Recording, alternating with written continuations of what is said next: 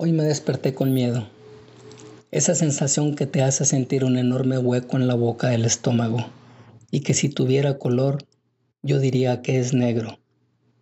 Pero como prefiero no reprimir la sensación, trataré de comprenderla. La definición de miedo nos diría que es una angustia provocada por una situación que aún no sucede. Y si aún no sucede, no existe. Por lo tanto, el miedo no debe existir. Pero esta lógica solamente corresponde a una dialéctica que tiende a autodestruirse, tal vez para aliviar esa carga angustiante. Sin embargo, esa sensación casi siempre está presente y me quiero morir. ¿Alguna vez has dialogado con un suicida? Bienvenidos a Contratesis. ¿Te quieres morir o ya no quieres vivir? ¿Hay alguna diferencia? Sí, abismal. Quererse morir es terminar un ciclo, en ocasiones por piedad cuando te aqueja una grave enfermedad que te postre en una cama y que prefieres no ser una carga. En algunas otras ocasiones porque ya tu edad voltea hacia atrás y observa que ya no hay mucho que hacer y ya está satisfecha. Y no querer vivir es un rechazo a la divinidad que se te ha otorgado. Es una extraña manera de no aceptar la gran oportunidad de ser de ser. Eso es justo lo que no quiero, ser. Ah, entonces te estoy entendiendo. Lo que no quieres es ser y piensas que quitándote la vida dejarás de ser. Pues sí, ¿no? Pues no.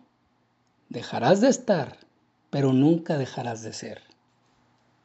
Entonces, ¿qué es el miedo? Es un mecanismo hormonal de la amígdala central que segrega neuropéptidos como la adrenalina.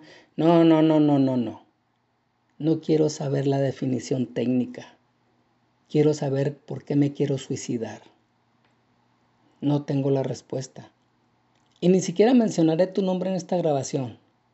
Pero quiero que sepas que aquel día yo hablé con el miedo.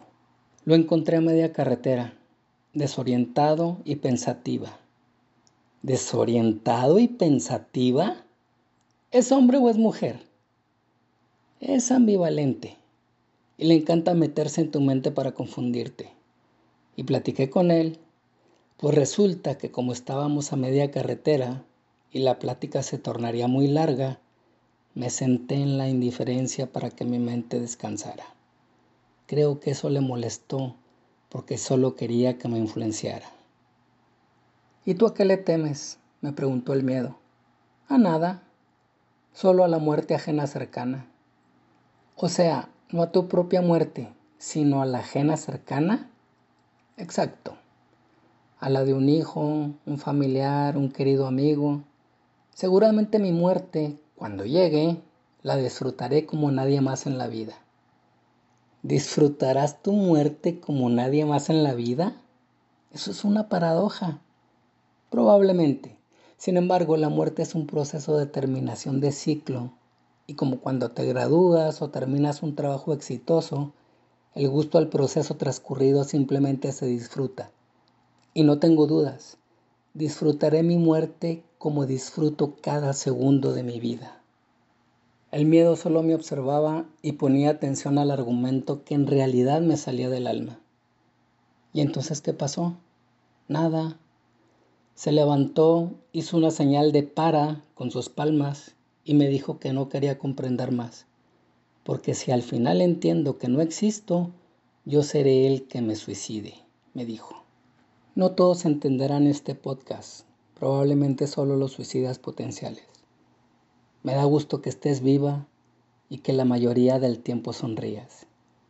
18 años es un hermoso principio para que seas feliz. En el mundo hay más de 900.000 muertes autoinfringidas cada año. La mayoría de ellas son por miedo a la vida. Cuando es una deficiencia químico-neuronal es necesario tomar medicamento. El suicidio no es algo ajeno a nuestras vidas. Está más cerca de lo que pensamos. Gracias por escucharnos. Esto es Contratesis. Gracias a Karen Ibarra por su talento y colaboración. Yo soy Gabriel Castañón y los espero en el siguiente podcast.